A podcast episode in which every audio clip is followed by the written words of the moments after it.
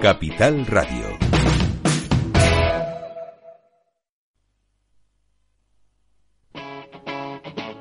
Capital Radio.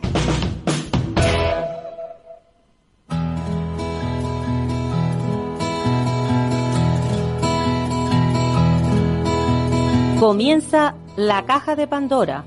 Al verte sonreír. Al verte sonreír. Un programa especialmente dedicado al mundo de la discapacidad. El niño que ayer fui. El niño que ayer fui. En Capital Radio La 10, cada semana hablamos de aquellas personas que por una causa u otra han llegado a ser dependientes. No, no vendrá y así sabrás lo bello que es. Lo presenta y dirige Paula Romero. Caen Caen mil lágrimas al mar. mil lágrimas al mar. Aquí estamos como cada semana y comenzamos el programa eh, trasladándonos hasta Madrid. Porque en Madrid tenemos a una super madre, ella es Miriam Martín Muñoz, que bueno, que está tratando de que el autismo sea tratado con la debida atención, con lo que con lo que requiere.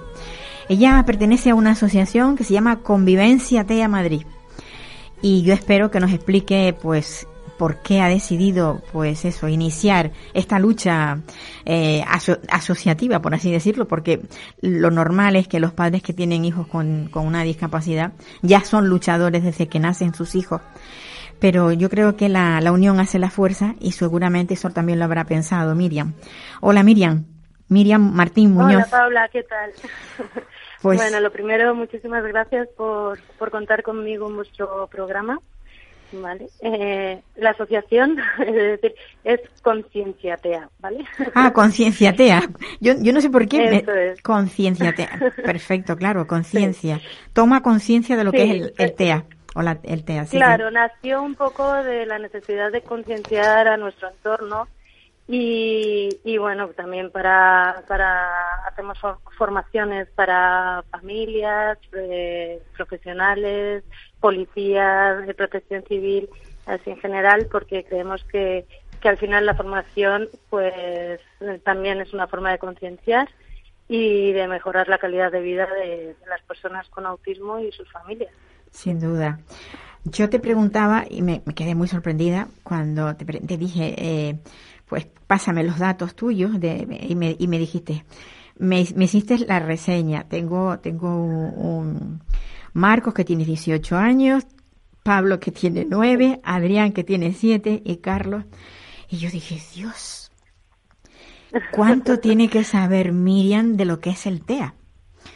El trastorno. Bueno, yo siempre lo digo, a mí el, el autismo lo que más me ha aportado es Conocimiento, conocimiento. Un aprendizaje continuo, es verdad que está lleno de retos, pero que bueno, que, que ya he visto que se pueden ir superando, ya ya no estoy en el momento del inicio que se me venía todo encima, ya es, venga, hay un reto, vamos a buscar el conocimiento, los profesionales que, que sepan cómo, cómo superar este reto y, y a través de la formación y la información, pues ir, y ir hacia adelante, no queda otra.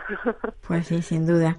Miriam, a ti, o sea, tú, supongo, supongo, porque sí, si también después de tener todo lo que tienes en casa, eh, tienes trabajo fuera, fuera de casa, debes ser una supermujer. Pues mira, estuve trabajando hasta hasta el año pasado, eh, y, bueno, que decidí dar un, un giro a mi vida y, y me puse a estudiar eh, para trabajar como técnico superior de integración social eh, con el objetivo de trabajar en Aulatea, porque creo que yo tengo mucho que, que aportar por mi experiencia a otras familias y el trabajo en sí también nos va a aportar mucho eh, tanto a mi familia como a mí a nivel personal. Sin duda, sin duda. Además, has elegido algo muy, muy bonito porque es, es en- en- enseñar precisamente a, a personas como tus hijos y tú tienes esa, eso aprendido, ya, o sea, ya tú lo traes aprendido. Tú habrás hecho, yo siempre digo, lo- Bueno, yo voy aprendiendo día a día. ¿eh? Claro, no, sí, cada, cada día se aprende algo nuevo. Pero yo siempre digo, mm, cuando una madre se dedica a, pues eso, a un hijo con, con una discapacidad, en el caso nuestro que estamos hablando ahora mismo del, del trastorno del espectro autista, digo, mm, tienen varias carreras. Porque digo, sin título, o sea, sin, sin expedirles el título, pero saben tanto, tanto, que sencillamente hablando con estas personas yo me nutro muchísimo de todos los conocimientos porque, pues porque lo, lo trabajan día a día. Eso es lo que te pasa a ti, ¿no? Pues sí, pues sí. A ver, es verdad que al principio cuando, cuando recibí el diagnóstico me, me quedé un poco paralizada, pero la verdad es que fue poco tiempo, fue un mes de de lo que llaman duelo, ¿no? De pasar por las distintas etapas. Y, y, al final de ese mes, pues tanto mi marido como yo nos, nos remangamos y dijimos, venga, ¿qué hay que hacer? Eh, tuvimos muy claro, bueno, leímos internet entero, tuvimos muy claro que tenemos que huir de, de las de las curas milagro, que por favor desde aquí eh, a cualquiera que esté recibiendo el diagnóstico ahora eh, el autismo no es una enfermedad, el autismo no se cura. El autismo se trabaja a través de terapias eh, de conocimiento de, grandes profesionales que se especializan en, autismo y todo lo que se pueda formar la familia, sabiendo que no somos los terapeutas de nuestros hijos, que nos tenemos que dejar guiar y aconsejar, pues les va a beneficiar muchísimo. ¿Qué esperas conseguir con esta asociación? Eh, bueno, eh, también habías dicho que era una, una lucha asociativa, ¿no? sí, pienso, pienso que, que si te has asociado, no sé, es para... para en realidad, eh, o sea, yo, yo en el momento en el que abrí el, el grupo de WhatsApp, independientemente de que yo tengo mi asociación, eh, mi objetivo era eh, un un movimiento ciudadano, porque la palabra lucha a mí en sí no me gusta, aunque por desgracia pues nos toca, pero, pero sí que veo que, que esto afecta eh, a, muchas personas, eh, que al final en una asociación pues eh, hay personas con autismo, hay profesionales, bueno, que al final las asociaciones pues mm, se reducen a un a un tipo determinado de personas que tienen algo en común. Y, esto, mm, para mí, más que, una asociación, es, un movimiento ciudadano de, todos los que nos preocupamos por, por los alumnos TEA, que se ven tan perjudicados con esta resolución y, que tenemos que, plantarnos y decir hasta aquí, o sea, que nos escuchen, que por favor nos escuchen, que, que Yo ya me reuní el, el curso pasado con Nacho Martín Blasco, que en su momento era el director general de educación de, la Comunidad de Madrid, de infantil, primaria y especial. Eh, me reuní con él junto con otras familias. Solicitamos que se hiciera una mesa de trabajo donde se escuchara tanto a familias como a personas con autismo que ya han pasado por la etapa educativa y saben de primera mano eh, las necesidades de, de, tener apoyo y las consecuencias de no tenerlo, el bullying que han sufrido. Y, y luego los profesionales que, que lo, lo, viven en el día a día, que dedican su tiempo libre eh, eh para, para poder adaptar eh, las, las materias para los niños, para mm, están totalmente involucrados, que mm, la mayoría, vamos, de los que yo conozco, pues eh, ponen el bienestar de los niños por encima del suyo propio y, esto al final es un desgaste y, no debería ser así. O sea, creo que las familias también tenemos que apoyar a, los profesionales que trabajan con nuestros niños. Y hay un tema muy importante que es los, los técnicos de superiores de integración social llevan más de 15 años o 15 años eh, trabajando en aulas TEA sin tener definidas claramente sus funciones. Y, creo que, que esto es algo inadmisible. Mm, y, quiero que nos escuchen, quiero que nos escuchen. Estoy convencida de que los que hacen las leyes eh, lo hacen con la mejor intención del mundo, pero les falta el conocimiento y escuchar a las personas que lo vivimos en primera persona. Sin duda. tus chicos, o sea, el mayor tiene ya 18 años, o sea que pronto terminará la escolarización. ¿Has, pensado ¿Has pensado en el futuro?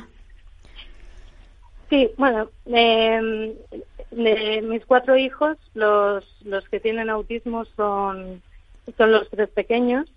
Eh, el, el mayor, bueno, ya, ya acabó bachillerato, eh, está ahora mismo eh, bueno, pues con, con un año sabático para el año que viene empezar en la universidad. Estoy muy orgullosa de él.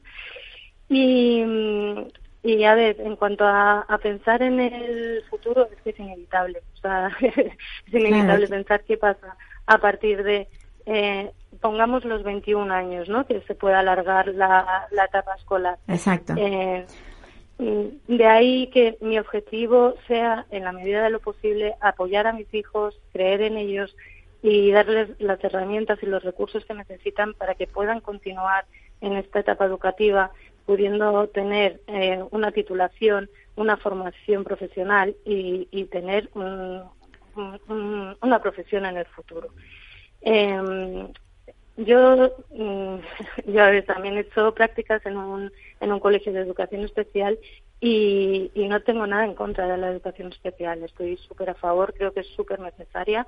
Eh, pero es que el autismo es tan amplio que, que no todos los autistas necesitan educación especial. Efectivamente. Ni todos los autistas necesitan aula TEA, ni todos los, los autistas necesitan estar en la ordinaria con apoyo yo creo que, hay que es súper importante darle a cada uno lo que necesita.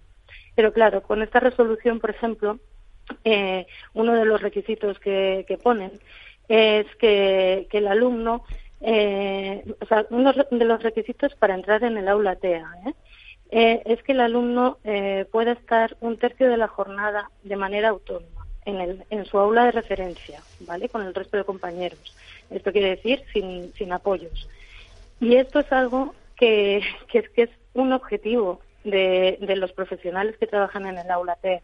O sea, su objetivo mm, eh, general más grande es conseguir que, que, los alumnos tengan esa autonomía para poder estar en las aulas de, de referencia sin apoyos, el mayor tiempo posible, no solo un tercio, el mayor tiempo posible pero esto es algo que no se puede poner como requisito para poder acceder a este aula TEA, porque si no, eh, les quitas la oportunidad de poder hacer ese trabajo, esa adaptación progresiva y, para que puedan conseguirlo. Entonces, eh, mmm, con esta resolución, un montón de niños que, que tienen capacidad cognitiva como para acabar sus estudios con una titulación y, y poder acceder a un puesto de trabajo y tener una vida plena, eh, yo no sé, no sé qué quieren hacer con estos niños. O sea, si, si la opción es ir a especial, eh, en, en, especial no, no consigues esa titulación. No podrías hacer ni un grado medio no, No. Desgraciadamente, para lograr todas estas cosas hace falta personal.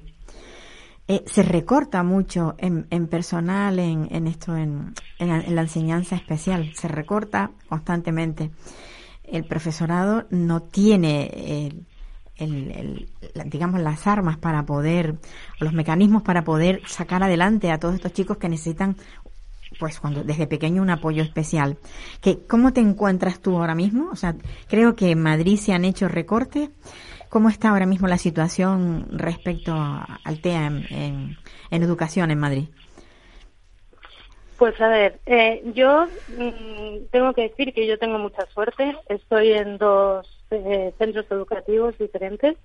Eh, dos de mis hijos van, van a un colegio que, que tiene tres aulas TEA. Eh, uno de ellos está en aula TEA y el otro en ordinaria con apoyos. Y los profesionales de esas aulas TEA son profesionales muy formados, con muchísima experiencia y, vamos, expertos en autismo. Qué bien. Y, sí, y luego, eh, pues, eh, eh, Carlos eh, está en, en, otro colegio que es, eh, es público, en Carpe Diem del, del Pardillo, de Villanueva del Pardillo, y, y, ha empezado ahí este año y la verdad es que estoy encantadísima con el progreso que, que está llevando eh, se está trabajando con él eh, la autonomía para que pueda estar en el aula de referencia, eh, pero poco a poco. O sea, ha, ha, empezado con apoyos, ya empieza a hacer algunas sesiones sin apoyo y, y, y estoy convencida de que si sigue teniendo estos recursos, eh, lo va a conseguir. Eh, porque, bueno, yo también soy su madre, ¿no? Y creo en él eh, 100% que esto no quita para que mm, pues eh, el día de mañana a lo mejor el progreso que lleva no es la evolución que lleva no es la que la que yo creo y, y si tenemos que ir a especial, no pasa nada. O sea, yo acepto eh, la situación tal y como venga, pero desde luego me parecería súper injusto privarle de la oportunidad de tener estos recursos para conseguir esa habilidad y poder estar con, con sus compañeros y, y, aprender del modelo de sus iguales y, nutrir también a sus iguales, porque al final el, el que un alumno eh, neurodiverso, ya no solo el TEA, ¿no? pero el neurodiverso esté en un aula ordinaria, eh, creo que inculca unos valores súper importantes para los niños de hoy, que son eh, la sociedad de mañana. Y, y, si queremos cambiar las cosas, no podemos apartar a, a todos, a, todo el que eh, sea neurodivergente eh, como si molestara, porque al final ese es el mensaje que se le lanza al resto de los niños. Sin duda tenemos que convivir los neurotípicos con ellos. Eso está clarísimo. Pero claro, tiene que ser lo que tú has dicho, empezar desde el aula. Porque desde que se empiezan a establecer guetos, ya se les ve distinto. La, la diferencia, la diferencia entre tener o no tener esos apoyos desde pequeño se nota muchísimo. Y se notan luego cuando, cuando van creciendo y cuando tratan de, de integrarse. Yo cuando se habla de integración mm, siempre digo lo mismo, digo, está muy bonita la, la palabra escrita, pero la realidad mm, dista mucho de, la, de, lo, de lo que realmente queremos que pase con ellos. ¿Cómo lo ves tú?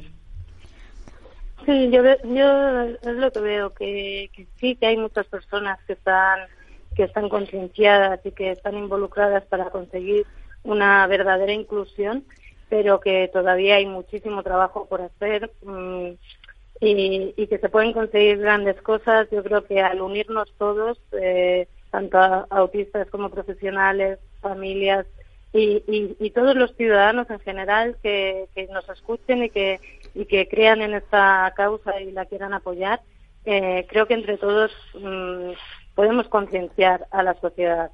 Eh, está claro que no a todas, porque siempre habrá una parte mmm, pues que todavía no ha llegado a, a esa madurez, o ese o ese punto pero pero creo que creo que se puede creo que podemos. Yo creo que sí. Por eso estoy aquí. Por eso y si te lo no, agradezco mucho si no si no Miriam el, pro, labor, el programa no existiría. Yo creo que que semana tras semana porque tenemos un programa que solamente es semanal pues va aportando algo poquito pero sobre todo yo lo que quiero es siempre que esa empatía que le hace falta muchas veces a la sociedad se cree. Y sobre todo que esto sea pues eso como un granito de, de arena a ver si hacemos una gran montaña. Todo con, suma todo con, suma. sí con gente con, con, con, madres como tú y con, y con otras más que tienen tantas ganas así de, de bueno de que las cosas cambien. Miriam muchísimas gracias por estar haciendo lo que haces y por participar en el programa las dos cosas Muchas gracias, Paula. Un abrazo muy grande. Un abrazo. Que vaya bien. Gracias. Bueno, pues nosotros seguimos con el programa porque ahora tenemos a, a una persona. Eh, es, ella es hermana de un chico. Ella es Rita. Rita, no me, no me dijiste tu apellido. Molina. Molina. Bueno, pues Rita está aquí con nosotros como antaño, porque nosotros tenemos un antes y un después. Cuando la, antes de la pandemia siempre teníamos el estudio lleno de gente y llegó la pandemia y fuimos retirándonos, retirándonos y bueno, y ahora pues nos hemos hecho, pues yo creo que nos hemos acostumbrado muchísimo al teléfono, pero me encanta tener a alguien aquí en el estudio. Rita, tú estás muy preocupada, tú eres, ella es una, una joven señora sí. que, que no, que no vive con su hermano, pero que está muy preocupada por sus padres. Por cuéntanos, sí. cuéntanos la situación. Bueno, primero gracias Paula por por permitirme estar aquí y poder expresar la situación drástica que vive, porque para nosotros es bastante drástica, la que vive mi hermano y la que están, y el sufrimiento que tienen mis padres, ¿no? Ahora mismo. Claro. Mi hermano es un chico con síndrome de Down, alto dependiente, desde hace un año y medio. Está en, en, en un centro de, para personas con, con discapacidad eh, en el tablero en Maspalomas, en Gran Canaria. Y mm, desde hace un tiempo para acá se están viviendo unas situaciones que, bueno, que no son nada agradables ni para los residentes ni para los, los padres de los, de los chicos que viven allí. En concreto, mi hermano, el día 3 de octubre, eh, a las 3 de la mañana, mi padre recibió una llamada del centro que mi hermano había sido agredido, bueno, que estaba en el centro en urgencias porque había sido agredido por otro interno. A las 3 de la mañana. A las 3 de la mañana. Eh, en ese turno solamente había una cuidadora para 15 internos. Esta cuidadora fue a, a, atender la demanda de otro interno, pues se demoró creo que bastante en esa, pues bueno, en esa atención con el otro interno. Eh, este chico entró en la habitación de, mi hermano, que el cual vive, duerme solito, y, y estuvo un largo tiempo, porque pasó un largo tiempo, luego te enseño las fotos para que tú las puedas ver, eh, agrediendo a mi hermano. Dios mío. Fue una agresión horrible. Brutal, ¿no? Brutal. Porque tuvo que ir a, a, urgencia, evidentemente. Brutal. Y, y claro, eh, eh, cuando se, se, dieron cuenta, porque la puerta de la habitación de mi hermano estaba abierta. ¿Tu hermano habla? No, no habla. pero sí que hace ruido, sí que gesticula. Lo que pasa es que yo creo que lo, lo, lo encontró durmiendo y a lo mejor un poco sedado y no, no se oyó o no, sé, no sé qué pasó allí esa noche porque pasó mucho tiempo antes de que se dieran cuenta. Es decir, allí evidentemente ha habido negligencia por parte de una sola persona cuidando claro, a tantos chicos. No, claro, no solo de, de, la, de la empresa gestora, sino también una negligencia por parte de, no sé, no creo yo que solamente hubiese una persona en ese, en ese turno, habrían más, pero en esa casita a lo mejor estaría solamente esa cuidadora, pero creo que los ruidos o algo se tuvo que, oír, que oír pero nadie fue a socorrerlo. Se dieron cuenta cuando vieron la puerta abierta y claro, encontraron al chico encima de mi hermano y lo tuvieron que forzar un poco para poderlo quitar porque estaba tan obcecado, tan centrado en morder, en morder, bueno, que las lesiones son bastante... Sí, yo vi una que le había casi desprendido la oreja. Las dos orejas, las el dedo, pero no, lo, mm, lo más, decir, es verdad que esto fue muy duro, pero lo más duro es mmm, la poca sensibilidad por parte de, del centro, por parte de, de la empresa gestora, por parte de, del cabildo, porque al día siguiente mi padre fue a pedir el libro de reclamaciones, quería pedir, poner una reclamación, el libro de reclamación no existe, no está, se perdió, luego, pasado unos días, le dicen que el libro de reclamaciones lo tiene que enviar la Dirección General o el Gobierno de Canarias cuando se sobreentiende que es la empresa gestora la que lo tiene que aportar. Claro. Claro, evidentemente, pero no, no estaba. Eh, a día de hoy mi padre no ha podido poner una reclamación todavía en el centro. Lo que hemos hecho ha sido, pues bueno, denunciarlos eh, en, los medios. en los medios de comunicación y, ya, bueno, a través de una señora que también tiene a su hija en un centro de, de para personas con discapacidad, pero en La Longuera, en Telde, en Telde, eh, en Ereida, una, una, persona que se, que se mueve mucho y que, que ha hablado con el defensor del pueblo y bueno, ella hemos estado en contacto y nos hemos, eh, hemos hablado. Eh, a partir de, de de, de, de, la fuerza de Nereida, pues han empezado a, a preocuparse, pero siempre es la negativa. Eh, mi padre envió un informe al cabildo sobre lo sucedido, pero nadie lo ha visto, nadie sabe. Eh, o sea, no ha tenido respuesta. Ha tenido respuesta después de un mes, después de un mes de lo sucedido. Pero el problema es, eh, bueno, ha recibido una carta que creo que es de la, de la señora Mena, en la que explica la ratio por, por cuidador y, y eh, interno, usuario, usuario, sí, usuario. Eh, explicó un montón de cosas y en el cuarto párrafo le pide disculpas. Ahí ves la poca sensibilidad que, que, que mostró ante la situación.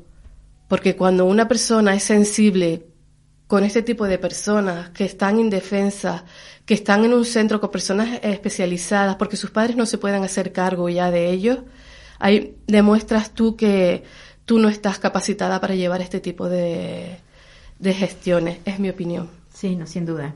Es mi opinión personal. Sin duda, sin duda. Después de la agresión, eh, el mismo, al día siguiente pusieron a los dos niños juntos, no se informó, no se activó un protocolo de seguimiento, tanto para uno como para el otro. Se dice que el otro chico es muy agresivo, pero no se le medica porque sus padres se niegan a medicarlo.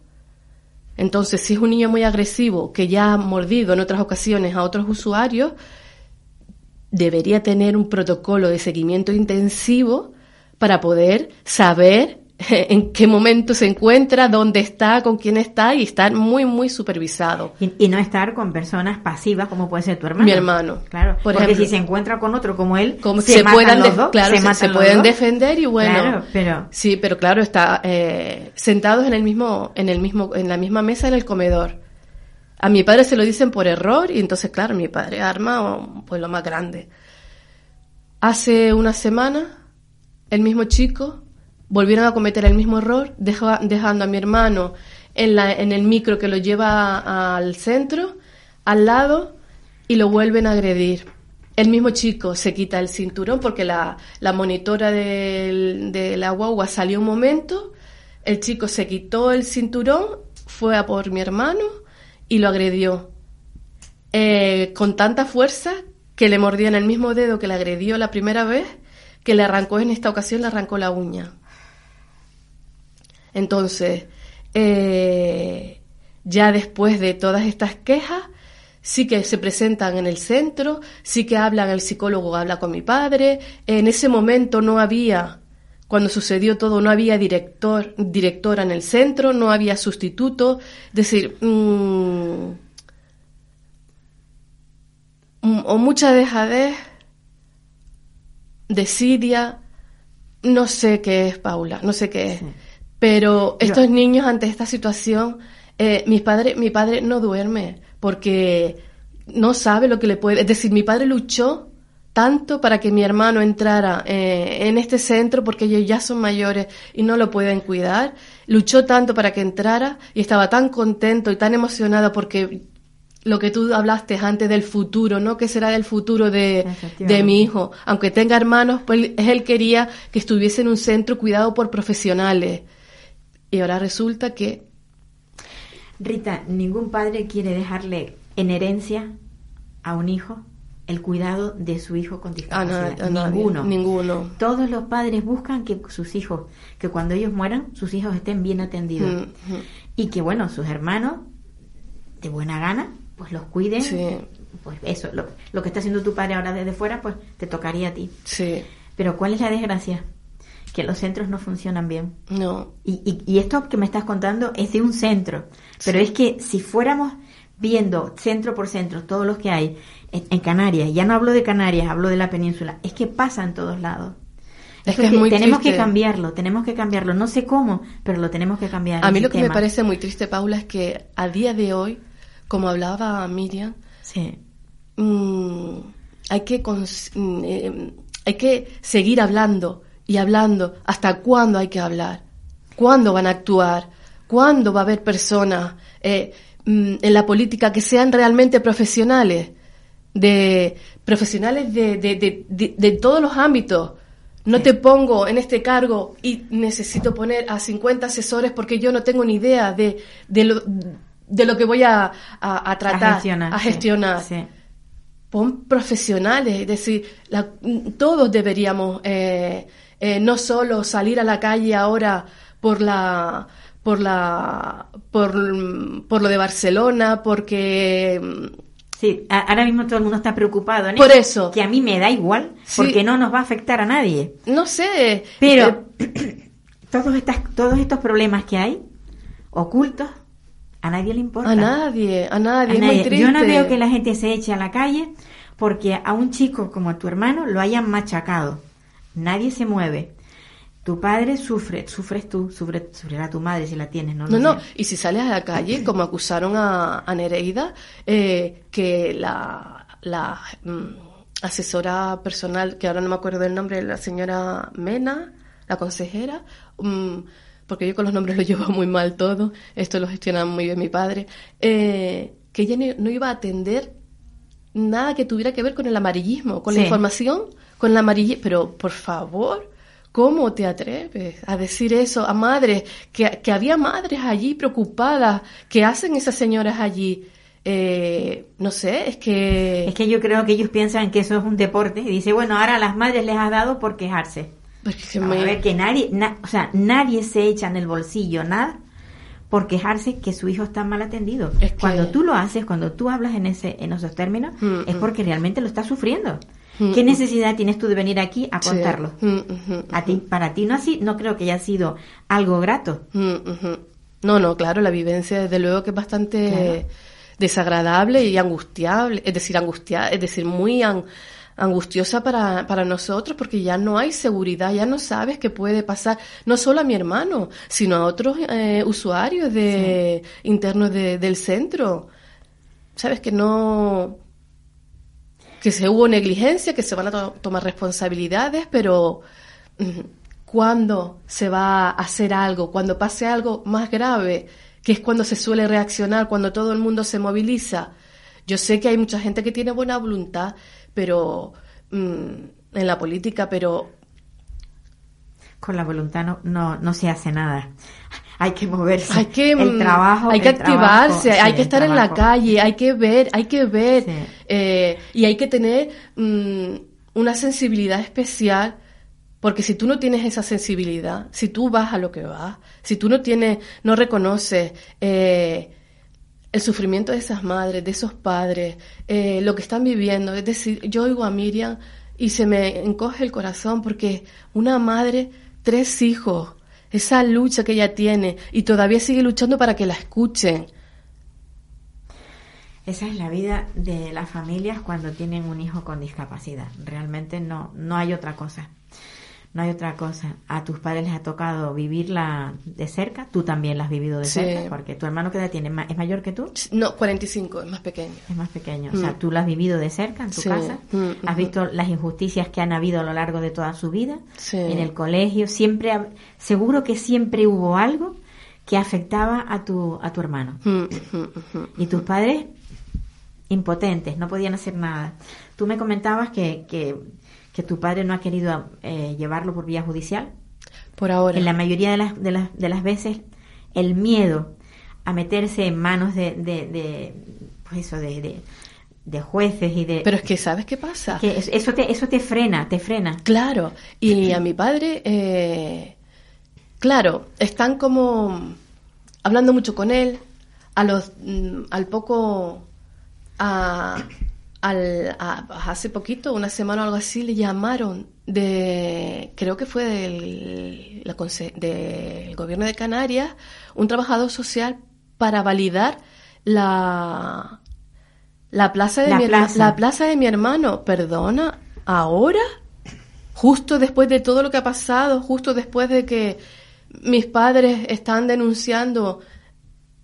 No, es decir, ya mi padre ya está por lo penal, ya es una denuncia por lo penal porque alguien tiene que asumir estas responsabilidades y tristemente uno se mueve, parece ser que se mueve cuando tiene miedo. Entonces, si uno no quiere, no quiere este tipo de denuncias, antes de, es triste que uno tenga que llegar a este tipo de denuncias para que, para que las Las personas responsables Sí. actúen y mejoren. El centro de mi hermano, dentro de lo que cabe, está bastante bien. El centro donde tiene Nereida a su hija, eso es horrible. Eso es horrible. Y todavía no se hace nada. Y Cuando sabes- ellos reciben bastante dinero. Muchísimo. A eso quería llegar yo. Una plaza de una persona gran dependiente en Canarias viene costando 4.000 euros. Mm, 4.000 euros por mes y chico. Sí. O sea que ponte a sumar, fíjate la cantidad de, de dinero que entra dentro de, de- Se supone que son empresas no lucrativas. Bueno. Y es triste. No, no, las empresas... Triste, las- triste, triste se queda corto ya. Lo de... Las empresas sí son lucrativas. Si son claro, lucrativas, sí, sí por son, sí favor, y es que... claro. Eh, son eso es un negocio que se monta Pero es de vergüenza, Paula. Es de vergüenza que con este tipo de personas, es decir, ya con mm, cualquier tipo de persona, cualquier tipo de persona, pero con personas con discapacidad. Ya lo hizo Urdangarín en su momento, Sí. ya lo hizo él en su momento y el nivel que tenía. Sí, pero, ¿Eh? pero se, se, se quieren lucrar de estas personas. Qué fuerte. Y eh, todo empezó. eh, Rita, perdón, no sé, sí. no sé si querrás quedarte. eh, tengo una llamada Ah, que voy a hacer, pero te puedes quedar Sí. y voy a hablar con... ¿Los cascos los tienes? Los tiene puesto ella, sí, sí, perfecto. Eh, voy a hablar con, con esto, una llamada de, de una persona con discapacidad, pero ella misma. Nos vamos hasta Galicia. Hola, Elena. Hola, buenos días, Paula. Elena, ¿cómo estás? Bien, en lo que cabe, bien. En lo que acabe bien. Bueno, Sí. a ver, Elena, yo quiero que me, me hables de cómo, cómo, qué estás pasando tú, por qué estás pasando, qué, qué situación es, en qué situación estás viviendo, porque sé que no, que no estás viviendo bien. No estás bueno, viviendo está- estamos en una situación ahorita crítica, este, triste muy difícil, eh, ya que por la infraestructura en la que vivíamos, que estaba en súper malas condiciones y alto riesgo de peligrosidad, pues el Consejo eh, ejecutó el desalojo y ahorita nos encontramos viviendo en un hotel eh, donde nos fueron ubicados, donde nos ubicó directamente el Consejo. Nos cubre la pernota, pero no la comida. La comida no. Bueno, yo ante todo quiero decir que Elena Moredo Otero tiene una discapacidad. No estamos hablando con una persona que esté completamente bien, tiene problemas, de- además no solamente tiene una discapacidad, sino que además tiene problemas de enfermedad. ¿Cierto? Cierto. Tengo diversas patologías, aparte de mi parecia, que es una parálisis del lado derecho de mi cuerpo. No solo me afectó por fuera, sino también algunos órganos internos. Y que a medida que ha pasado el tiempo, pues se ha ido complicando con otras patologías. Y en esa situación, tú has tenido que vivir en un sitio donde la casa se estaba viniendo abajo, que de hecho habéis tenido que salir todos los todos los que estaban inquilinos en esa en ese edificio a un hotel y en ese hotel en el que estáis lo paga, me imagino que el gobierno. El gobierno Ahorita lo está cubriendo la pernocta el, eh, el Consejo de Vigo. de Vigo. Y en esa situación en la que están ustedes de precariedad, ¿cuánto tiempo lleváis? Llevamos desde el día 21 que fue el desalojo.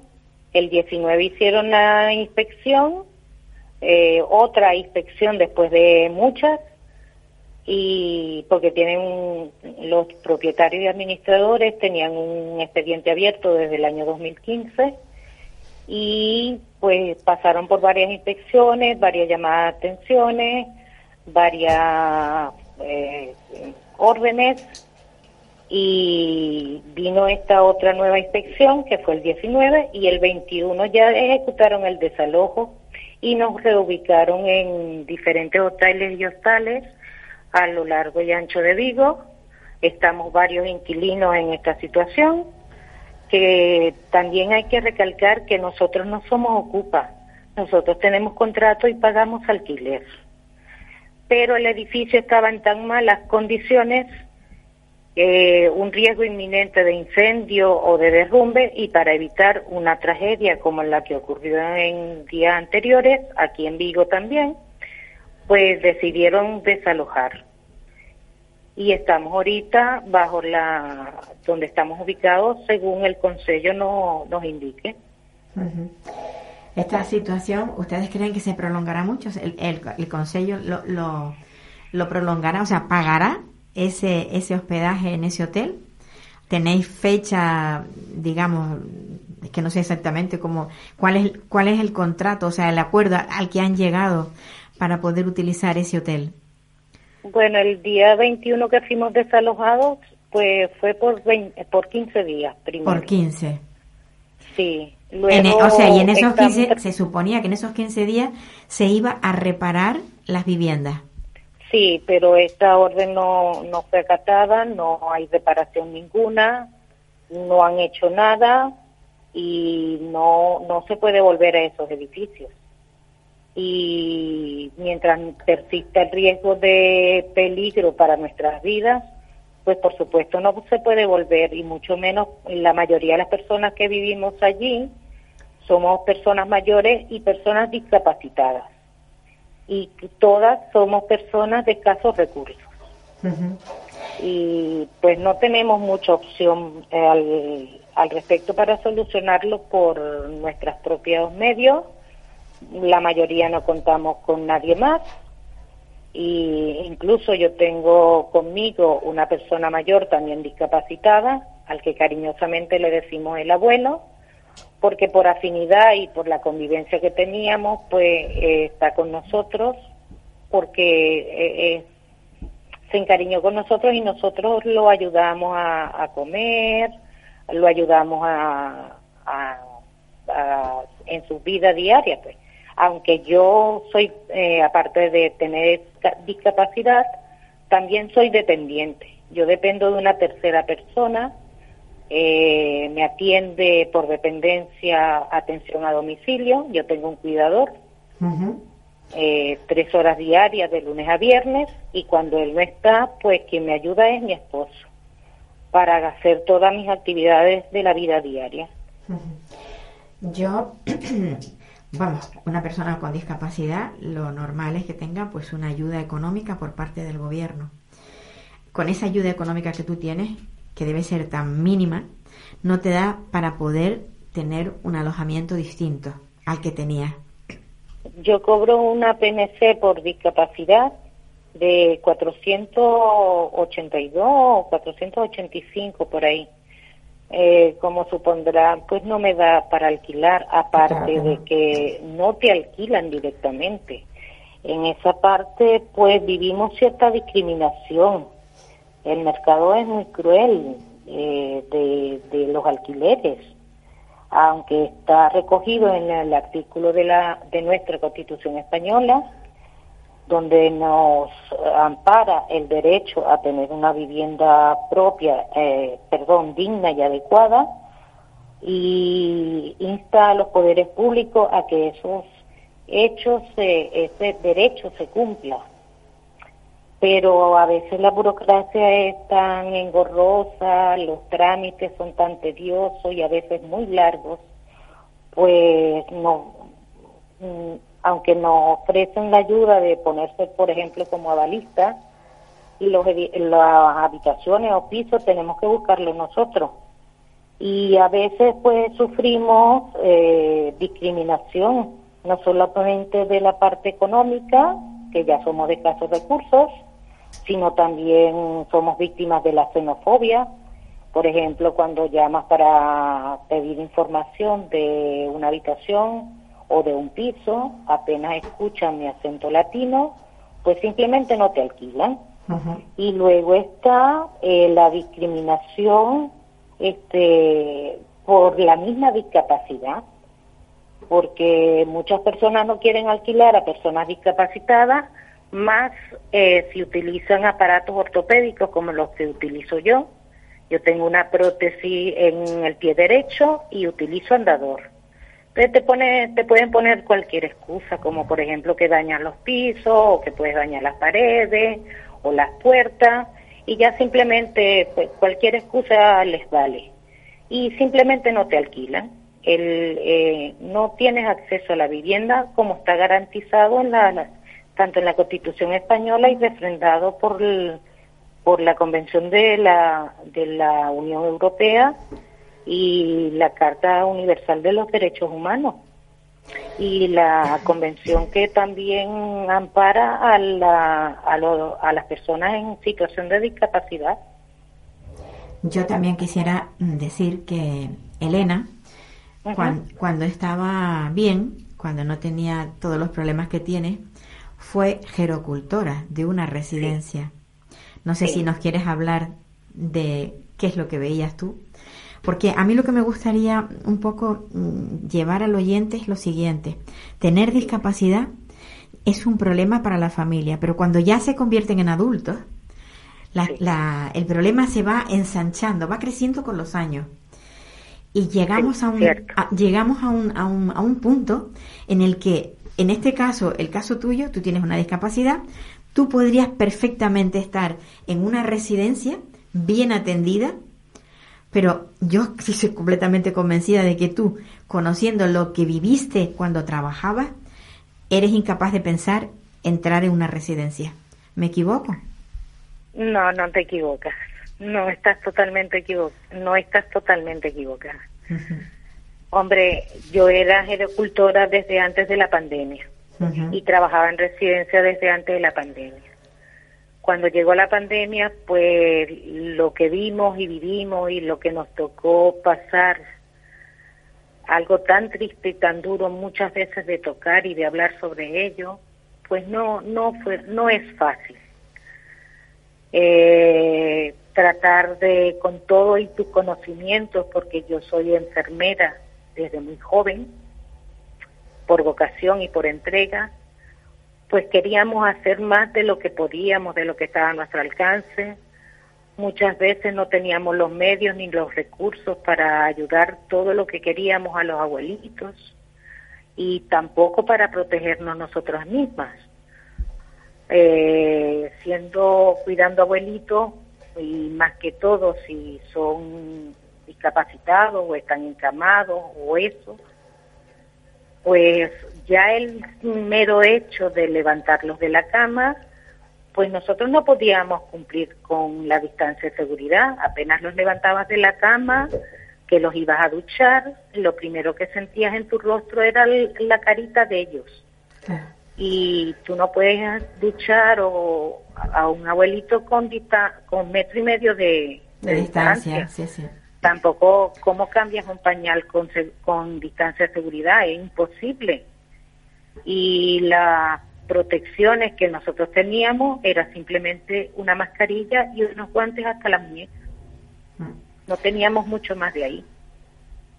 O sea que protección poca tanto para nosotros como para los abuelitos. Claro, nosotros en medio de, de, la bioseguridad que nosotros aprendemos desde el momento que estudiamos, pues tratábamos de hacerlo lo más que podíamos, lo mejor que podíamos con lo que teníamos.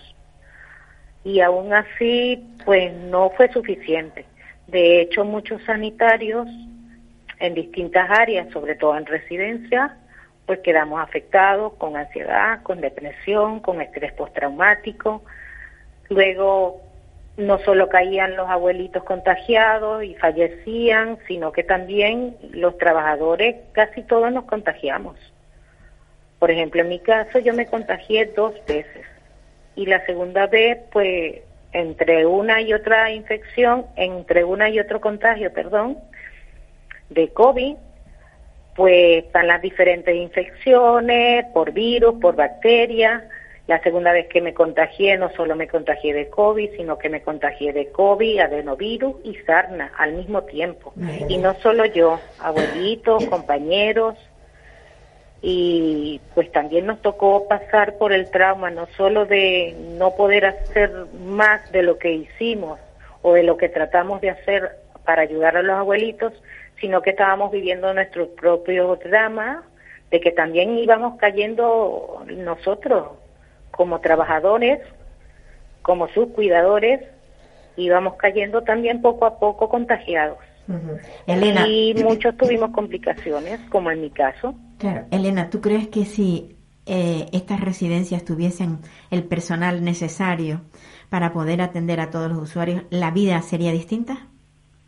Sí, como no, por supuesto. Es que no nos dábamos abasto. No éramos lo suficiente personal como para ayudar a todos los que podíamos. Aparte eran residencias grandes, de, de varios pisos, con muchos abuelitos.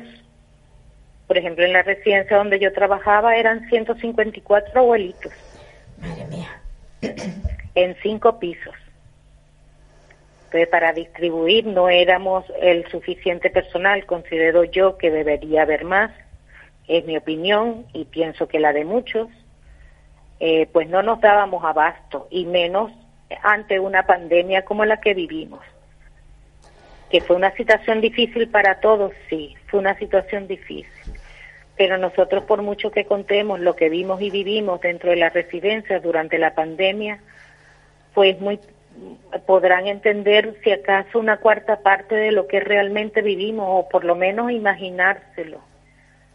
Muchas personas que no conocen este, esta área de salud, pues aunque lo intenten no, no entienden del, al 100% cómo se vivió una cómo se vive una pandemia en ese en esa en una residencia. Yo lo que quiero reseñar es que tú estás en las condiciones que estás, probablemente en una parte muy importante por, por el trabajo que tuviste. Te encuentras ahora con esta discapacidad y en esa situación tan precaria. Sí, porque yo en la segunda vez que me contagié, que me contagio no solo de COVID, sino de dos virus más, en la etapa de recuperación pues tuve complicaciones. Pues Elena, yo te deseo todo lo mejor. A ver si, esta, si las cosas cambian. Estaremos, en, estaremos en contacto, estaremos en contacto para que me Esperemos que lo, las instituciones respondan y también nos echen una manito. Pues sí. Y en cuanto a, a la, al acceso a la vivienda, que está contemplado en la Constitución, tenemos, todos tenemos el derecho a tener una vivienda digna y adecuada para tener una existencia pues. lo más eh, humana posible. Sin duda. Elena, un abrazo muy fuerte. Cuídate mucho. Muchísimas gracias. Cuídate mucho. Bueno, queridos oyentes, estamos, estamos, volvemos otra vez a hablar con Rita, porque no he querido que se marchara. Porque para que veas, Rita, que no solamente es la situación de las personas con discapacidad, sino de las personas mayores que también sufren, sufren y tienen necesidad de, de, más personal. En, la, en, la, en, este caso, esta señora que yo sabía que ella había trabajado en una residencia, digo, ella no quiere tener atención en una residencia porque sabe lo que hay. Entonces tenemos que cambiarlos. Yo creo que tenemos que cambiarlos entre todos. Ay, me encantaría decirte entre todos podemos, pero es que son tantos años de, de, de, de, hablar de lo mismo que uno llega al momento, llega al pesimismo, ¿no? Al nihilismo, ¿no? De, de, de, eh, eh, así me sentía yo esta mañana cuando entraba, que la palabra, digo, estoy pesimista. Porque, sí. Porque llega, un, sí, sí, llega un momento, momento en que, eh. que no va a haber, que esto va a continuar, es decir, no, no, es como discapacitados y personas mayores es lo mismo, entran todos en el mismo en el mismo grupo. Sí. Dependiente. La palabra dependiente ya los, en esta sociedad etiqueta a todos. Sí, ¿dónde está el estado de bienestar que, que, que venden tanto? ¿Dónde está ese estado ya? Ese estado ya no existe. No existe. No, existe. La, la, maravillosa ley de dependencia se la han cargado de un plumazo. Eh, ya no se quería, o sea, no se quería aprobar. Cuando se aprobó, la oposición estaba en contra y cuando llegó al poder, pues poquito a poco la fue eliminando y, ya no, ya, no, funciona como, como se, se proyectó. Pablo, yo quería decirte una cosa, retomando el caso de, de, mi hermano, el centro. Em, todo empezó, es decir, la agresión, decir, todo empezó con la agresión, es decir, lo que le afectó a mis padres. Pero la queja de muchas madres, como Nereida y otras tantas madres, empezó porque quieren que estos niños beban agua de grifo. Sí, creo que esa fue la gota que y la gota que este, colmó. Este, en este, caso sí que queda muy bien la todo, sí. Ya sí la gota que colmó el vaso, ya sí. Es decir y todo se empezó a enlazar no ya eh, agua de grifo. Que es agua de verdad. desalada en Canarias es que no es agua de Madrid o agua de Segovia o de mm, no sé eh, agua en Canarias tenemos desaladoras. Desaladoras sí pero no es agua que bueno yo no me la bebería yo no quiero que, mi hermano la nadie la bebe nadie la bebe. Nadie la bebe ni casi nadie creo yo que cocine con ella es decir no porque aparte que está muy tratada eh, y quieran ahorrarse botellas de agua para para que te des cuenta, ya, ya es llegar a la miseria, o sea, porque eso es de miserable, es de miserable. De miserable.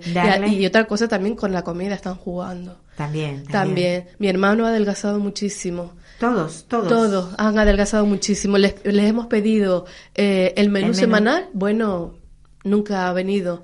Ha venido estos días un menú que no se sabe de qué catering es porque no, no sabemos de qué empresa es la que está surtiendo la, la, la comida, pero mi hermano ha adelgazado muchísimo. Pero da igual. El menú, yo te lo digo porque yo lo recibo también. El menú es excelente. sí, pero, sí, tú lo ves, dices. Pero en el papel, tú Sí, has sí, ido sí. a ver en el momento qué es lo que están ¿qué estás comiendo. comiendo? Sí. Porque si adelgazan por algo será. Mm, mm, ¿Los mm. han puesto a todos a dieta? No. No. ¿Tú sabes la fruta que, le, que toman ellos? Te, te digo de un caso. La sandía. Los bot, no, los botitos de esos de Mercadona, Sí. esa es la fruta que toman. Es que, es que es muy fuerte, muy fuerte. Y que todavía... Esa es la fruta. Cuando tú te tienes que tomar como mínimo tres o cuatro piezas de fruta Mm. en el en el, en el día. No solo piezas de fruta, proteína, hidratos de carbono, es decir, tiene que haber una dieta muy equilibrada, equilibrada. equilibrada, pero no, pero Eh. no la hay, pero no es cierta. No es cierta, por eso, por eso bajan de peso. Por eso bajan de peso, porque Es que ya no sabemos qué hacer. es decir, luego el, que- el, el que no come porque no come solo, eh, como no hay personal suficiente, le retiran el plato. Ah, yo es que no, no, no, no he entrado. Eh, Es que no te van a dejar No entrar. te dejan entrar. Ya te lo digo eh, pero tendría que- sería muy chocante ver esa claro cuando tú ocultas y- e impides entrar no solo a, a la oposición como le pasó a a, A Luzardo. a Luzardo Ajá. eh, En determinado, porque hubo otro que sí pudo que entrar. sí claro el claro el que esconde eh, retiene Si tú, si tú no dejas entrar por algo, porque no quieres que se vea. Mira, yo tengo una anécdota muy bonita de un centro, no voy a dar el nombre, que los padres pidieron que entrar sin previo aviso y la dirección dijo que no tenía ningún inconveniente. Yo aplaudí hasta con las orejas. ¿Sabes lo que dijo el cabildo? Que eso no se podía hacer. Entonces, a ver, cuando tú te tropiezas con eso, dice, ¿quién está ocultando? ¿El cabildo o el centro? Si el Sí. centro se ha prestado a dejarte entrar, es porque cree que las cosas están funcionando. Estoy hablando de la dirección. Sí. Que la dirección nunca está todo el día en el centro, ¿no? Mm, mm. Eh, digo, si ha dejado que, o sea, si piensa que se puede entrar es porque piensa que las cosas funcionan bien. No, o luego también- llega por otro lado del cabildo y te dice que no. No, o también es otra estrategia que puede ser, es decir, te dejan entrar para que veas realmente lo que está sucediendo en esos centros. Es decir, porque ellos también están cansados, porque no creo Sí. que un cuidador esté contento pagándole el salario mínimo, teniendo a 15 personas alta- altamente dependientes, aguantando un servicio de 8 horas. Sí. Eh, entonces ellos también, una manera sutil, entren y vean. Entren Pues sí. y vean a ver qué pasa. Claro, el cabildo dirá, uff, no, no, no, no, porque a lo mejor eh, con este no nos hemos salvado, pero si entran en otro, a lo mejor se nos cae. Pues sí, yo, yo pienso que, que hay un ocultismo muy grande a través Mm. de todo esto. Me dicen desde control que ya tenemos el, el tiempo encima. Rita, Pues sí. te agradezco en el alma que hayas venido. No, gracias a ti por invitarme. Pero de verdad, ¿eh? Además te digo... Cuando quieras. Sí, me, me ha encantado. me ha encantado tu... Cuando quieras. A dar guerra. Te voy a tener de colaboradora. Entramos en sintonía y nos vamos. Pues nada, hasta la semana próxima. A ver si tenemos otra Rita aquí en el, en el, en el estudio. Hasta luego.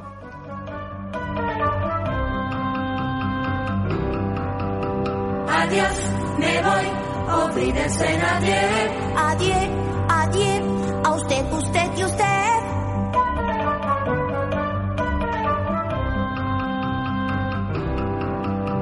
Adiós, me voy. Me voy, si hoy por fin pruebo el champán. ¿Puedo? No.